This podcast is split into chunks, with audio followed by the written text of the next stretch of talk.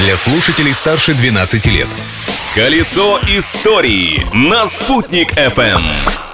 Всем большой солнечный привет! На связи Юлия Санвердина и историческая справка этого дня. Знакомьтесь, это 6 января. Праздник дня! Ну, во-первых, сегодня православный рождественский сочельник. В этот вечер по традиции принято до появления первой звезды отказываться от пищи. Ведь до наступления 7 января продолжается рождественский пост. А что это у нас граф Суворов ничего не ест? Так ведь пост, матушка, до первой звезды нельзя. Ждем. Начинать есть после рождественского поста принято с сочева или кути. Готовили эти блюда из размоченных зерен пшеницы, меда и фруктов. Говорят, очень вкусно.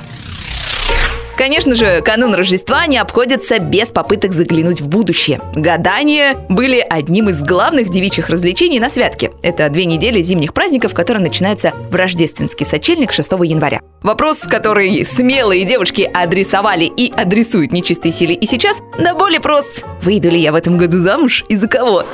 Еще один обычай сочельника – каледование. Накануне Рождества молодежь ходила по домам местных жителей и распевала у них под окнами песни пожелания колядки. Благодарные слушатели за такое развлечение кидали в мешки каледущих сало, пироги, пряники, конфетки и другие вкусняшки. Считалось, что чем богаче отблагодаришь каледующих, тем лучше будешь жить в наступающем году. Все это прекрасно описано в повести Гоголя, кстати. «Ночь перед Рождеством». Пожалуй, пора ее уже перечитать.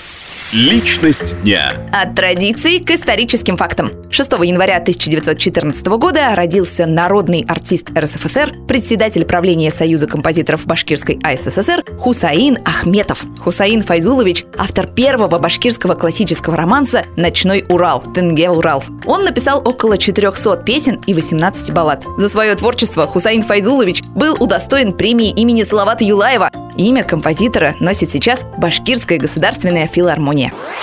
А еще сегодня свой день рождения отмечает певец, музыкант, режиссер и телеведущий Адриана Челентано.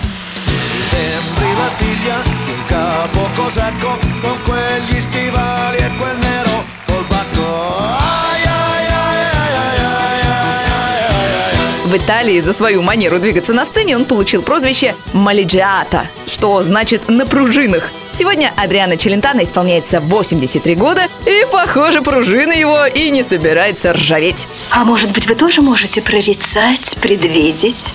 Иногда. И что вскоре будет? Суп у вас остынет, если не перестанете болтать.